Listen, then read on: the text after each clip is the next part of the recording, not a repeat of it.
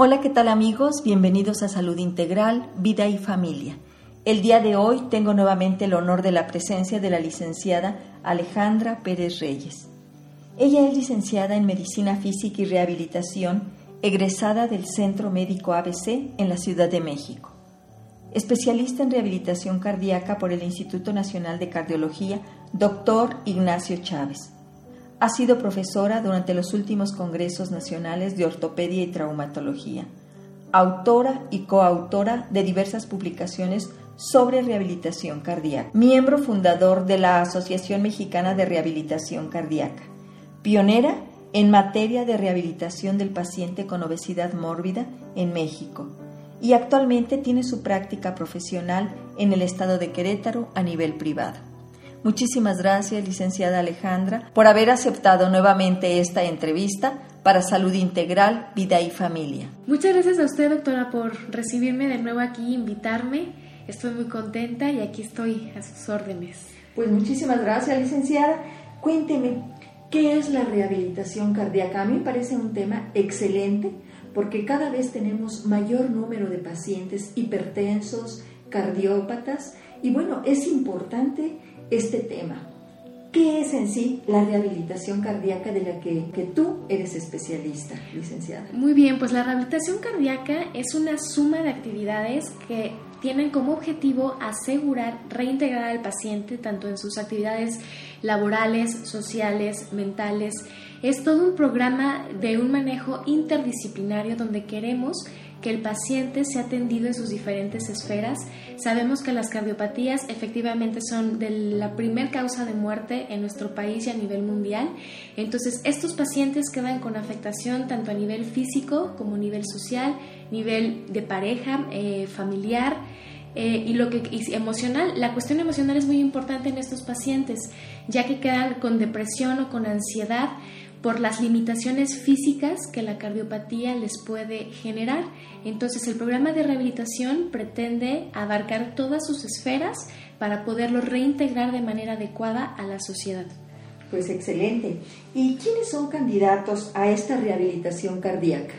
Por nombre podríamos pensar que únicamente los pacientes que tienen una cardiopatía de base, sin embargo, como usted lo mencionó, el paciente diabético es un paciente con un alto riesgo de desarrollar enfermedad cardiovascular y ellos lo podrían iniciar como manera preventiva no ya de manejo secundario, sino como prevención primaria, podrían asistir a un programa de rehabilitación cardíaca, igual que los pacientes hipertensos que no tienen todavía una cardiopatía como tal, sin embargo son propensos a desarrollarla por la hipertensión y todos aquellos pacientes que tienen, por ejemplo, sobrepeso, síndrome metabólico, todos los pacientes sedentarios, todos los que tengan factores de riesgo de desarrollar una cardiopatía son candidatos a una rehabilitación cardíaca. No tenemos que esperar a que el paciente ya se haya infartado para poder ingresar a este tipo de programas. Tal como su nombre le dice, es rehabilitación, sin embargo, sabemos que lo ideal es prevenir.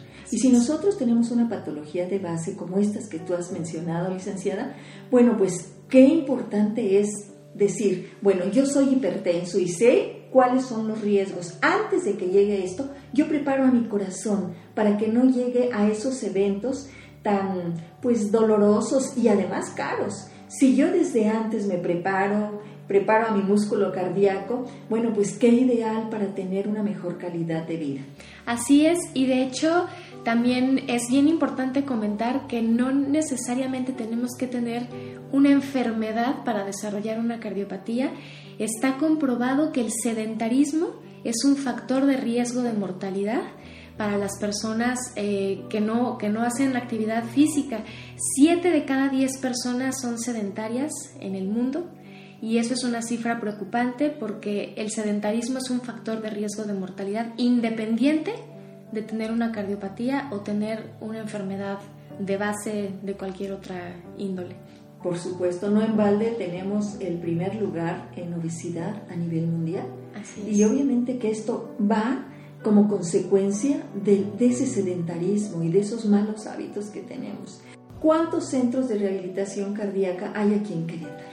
En Querétaro únicamente dos.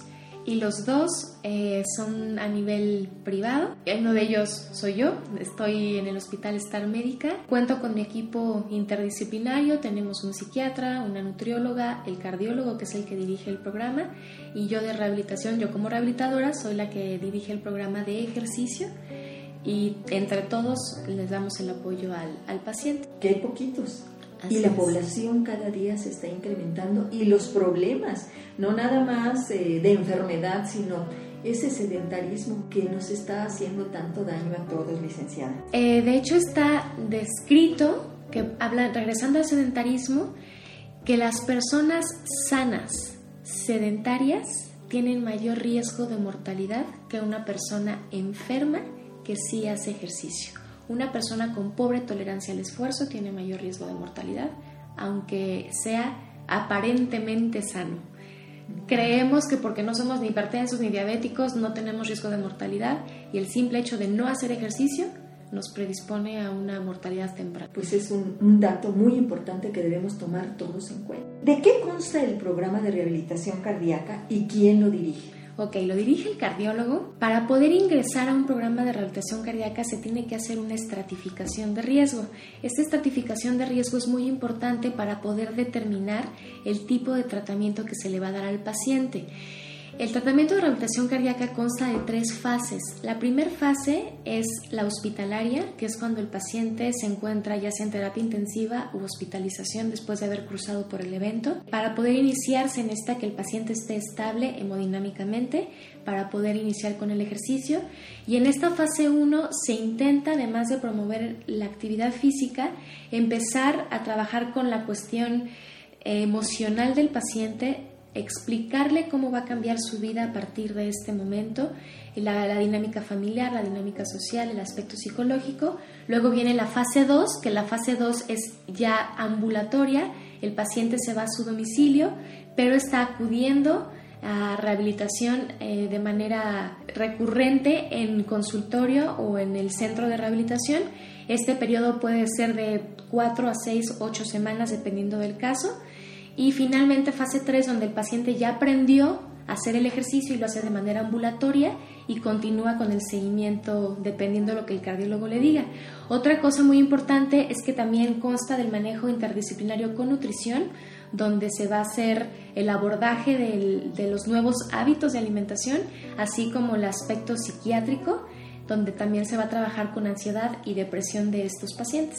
¿Y cuál es tu papel como fisioterapeuta en la rehabilitación cardíaca de estos pacientes? Una vez que se hizo la estratificación de riesgo cardiovascular, que es a través de una prueba de esfuerzo, mi papel como fisioterapeuta es hacerles una evaluación en la cuestión ortopédica, en la cuestión osteomioarticular, que no tenga ningún tipo de limitación porque ellos van a hacer ejercicio y muchos de ellos son sedentarios. Entonces, nunca se han sometido a un programa serio de ejercicio y empezarlos a someter a una rutina les puede generar problemas articulares o musculares si es que no conocemos el estado previo, independientemente de la cardiopatía.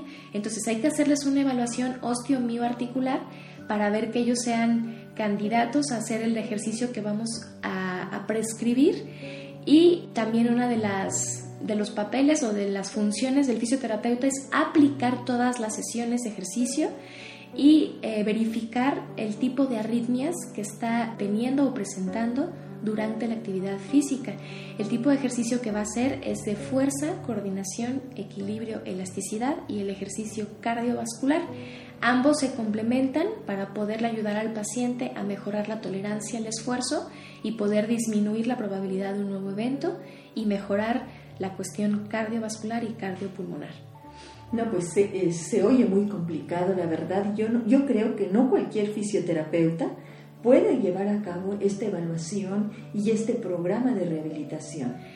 Así es, eh, es un entrenamiento diferente. Una vez de haber terminado la licenciatura en rehabilitación física, es una especialidad de rehabilitación cardíaca para poder prepararnos y darle al paciente la atención necesaria y especializada que necesitan.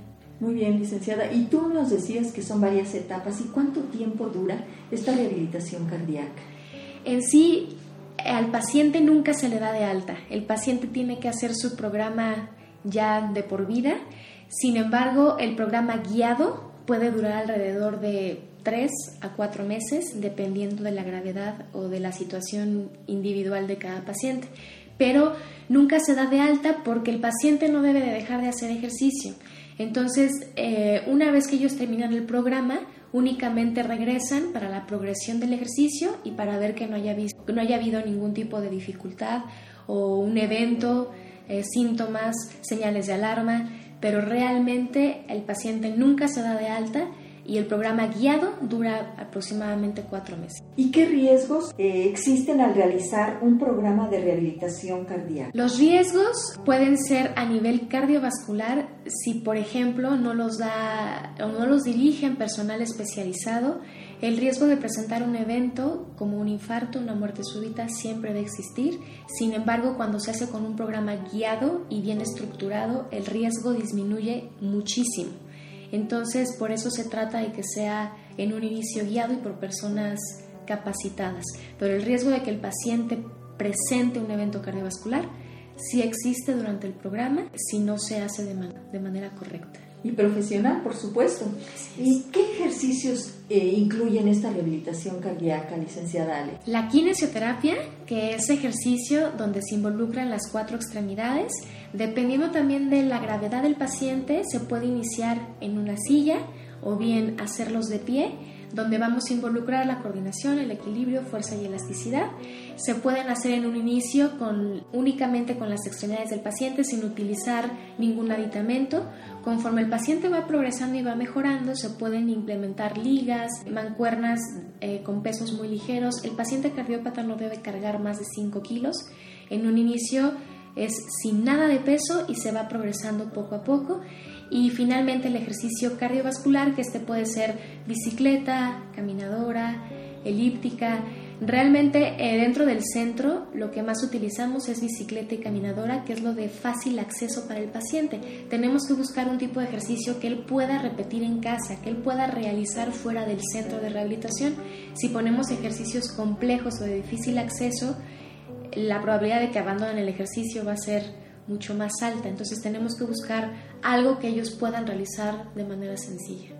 Claro, y se va progresando paulatinamente. Así es, necesitamos un mínimo de cuatro semanas a nivel fisiológico para que empiece a haber cambios y adaptaciones al ejercicio.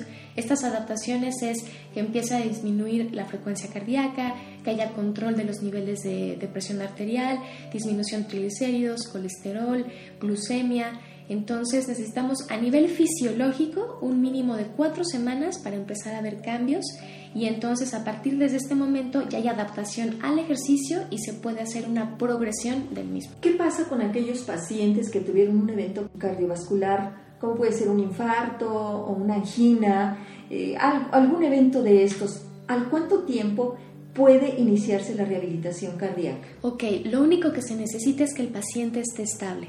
Hablando de una angina, que la angina no sea inestable, que sea una angina estable, que el paciente esté bien medicado. Y hablando del infarto, necesitamos que el paciente ya no tenga síntomas, que se encuentre bien hemodinámicamente para iniciar el ejercicio. Esto puede ser a las 48 horas, a las 72 horas, máximo a una semana que el paciente puede iniciar con su programa de rehabilitación. Muy pronto, muy, pronto. podríamos pensar que a un paciente que tiene un infarto eh, tiene que esperar muchísimo, casi en reposo. No.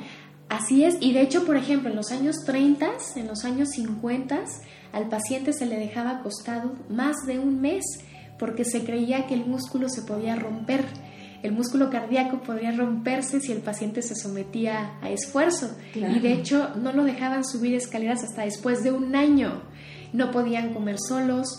El tratamiento en los años 30 hasta los años 50 era muy drástico y el paciente no debía moverse después de un infarto. ¿Y qué pasaba con estos pacientes? ¿Qué pasaba? Se deterioraban muchísimo, se atrofiaban, tenían eh, pérdida de fuerza, pérdida de masa muscular y se iban complicando cada vez más por el reposo prolongado. Sí, les, les, prescribían un sedentarismo, pero bien severo. Exactamente, y pues sabemos que el reposo prolongado trae muchísimas complicaciones a nivel respiratorio, a nivel circulatorio, a nivel intestinal. Entonces, lo que se pretende con estos pacientes es efectivamente evitar todas las complicaciones del reposo prolongado e iniciar la actividad lo más pronto posible porque ya está demostrado que la actividad los mejora lejos de empeorarlos. No, y, desde el punto de vista físico, pero también emocionalmente, el paciente que es confinado a su casa, que era un paciente activo, que estaba productivo y que de repente tiene un evento de estos y ahora te quedas,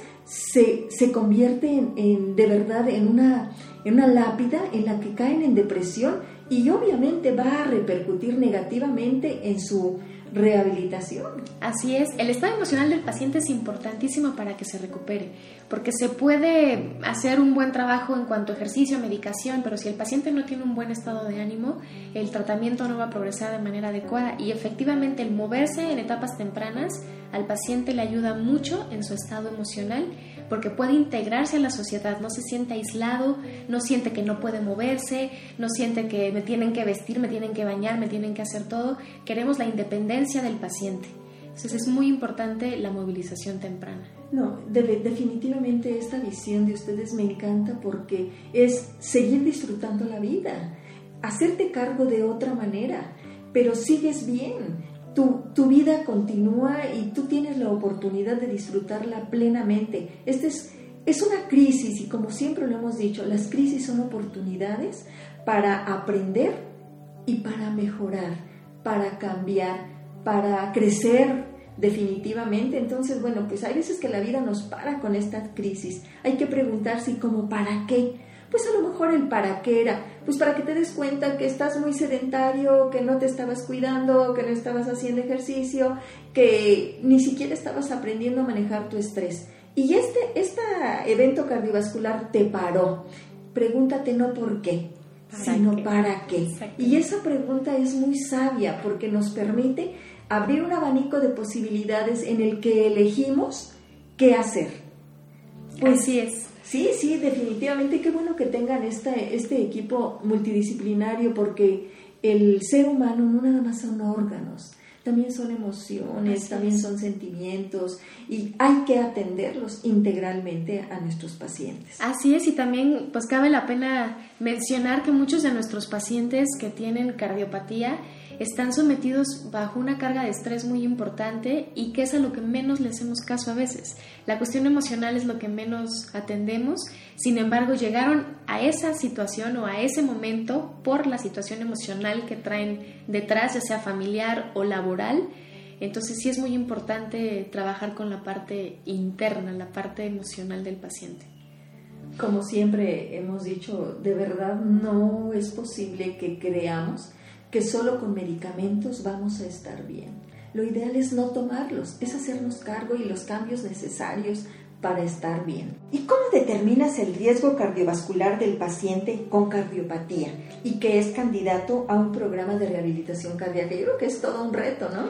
Así es, este riesgo se va a calcular mediante el resultado de la prueba de esfuerzo. El paciente se le va a someter a esta prueba eh, normalmente es un protocolo que se llama BRUCE y donde va por etapas y esta prueba nos va a arrojar si el paciente hace isquemia durante el esfuerzo, nos va a arrojar la respuesta presora, que es de la presión arterial, la respuesta cronotrópica, si realmente la contracción muscular del, corazón es la adecuada en cuanto a ritmo cardíaco, que, buen, que tenga buen tiempo de recuperación cuántas arritmias nos está haciendo durante el esfuerzo y todos estos datos nos va a poder clasificar en qué riesgo se encuentra mi paciente de desarrollar un evento durante el ejercicio.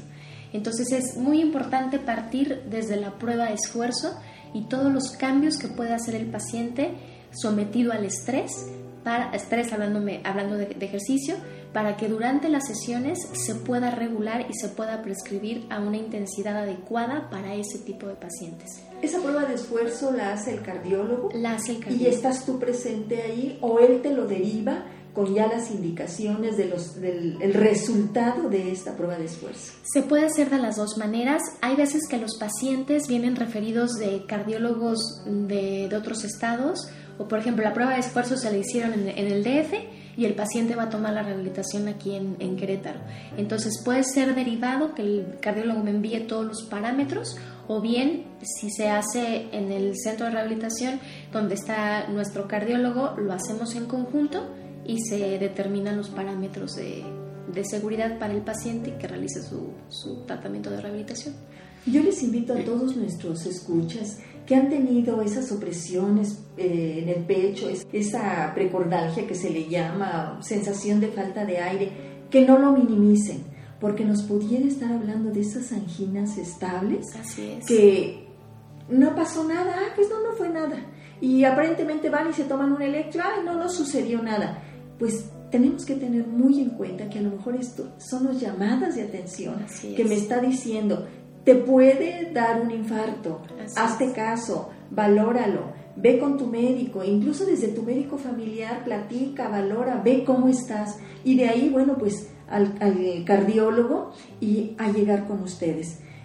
En ese afán preventivo del que hablábamos inicialmente, Ale. Así es, y yo quisiera invitarlos a todos a que empecemos a hacer ejercicio y que no esperemos hasta que realmente tengamos una enfermedad para entonces tratar de atenderla, sino desde ahorita que todos empecemos a hacer ejercicio y que también acudamos con personas capacitadas para la prescripción del ejercicio.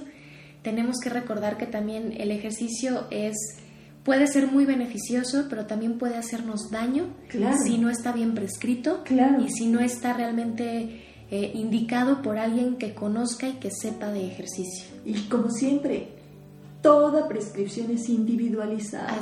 No porque lo que te funcionó a ti me va a funcionar a mí o yo voy a recomendársela a todo mundo.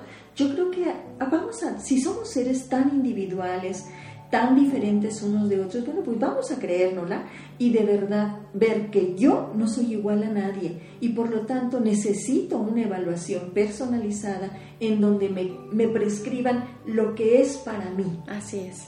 Pues como siempre, licenciada Ale, un, placer eh, y agradecida infinitamente de que compartas tus conocimientos que con, que con tanto trabajo te has, adquirido y que tan generosamente nos das para, para, Salud Integral, Vida y Familia. ¿Nos podrías decir en dónde te pueden localizar nuestros escuchas? En, me decías que estás en Star Médica. ¿En qué teléfonos? Y si tienes alguna página o correo electrónico, lo que tú me digas. Claro que sí, doctora. Eh, estoy en el Hospital Star Médica, en el sexto piso, consultorio 628, y el teléfono es el 195-8969, y ahí estamos de 9 de la mañana a 2 de la tarde, y luego de 4 a 8 y media de la noche, y el correo es ale, reaf, de rehabilitación con H intermedia, hotmail.com. Muy bien, pues muchísimas gracias nuevamente. y espero que la próxima nos des estadísticas de Querétaro, porque son dos centros, como tú me decías.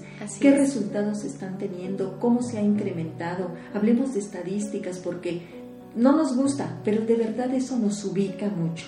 Claro que sí, doctora, con todo gusto lo preparamos y aquí se lo presentamos. Pues muchísimas gracias, licenciada. Claro que sí, gracias a ustedes.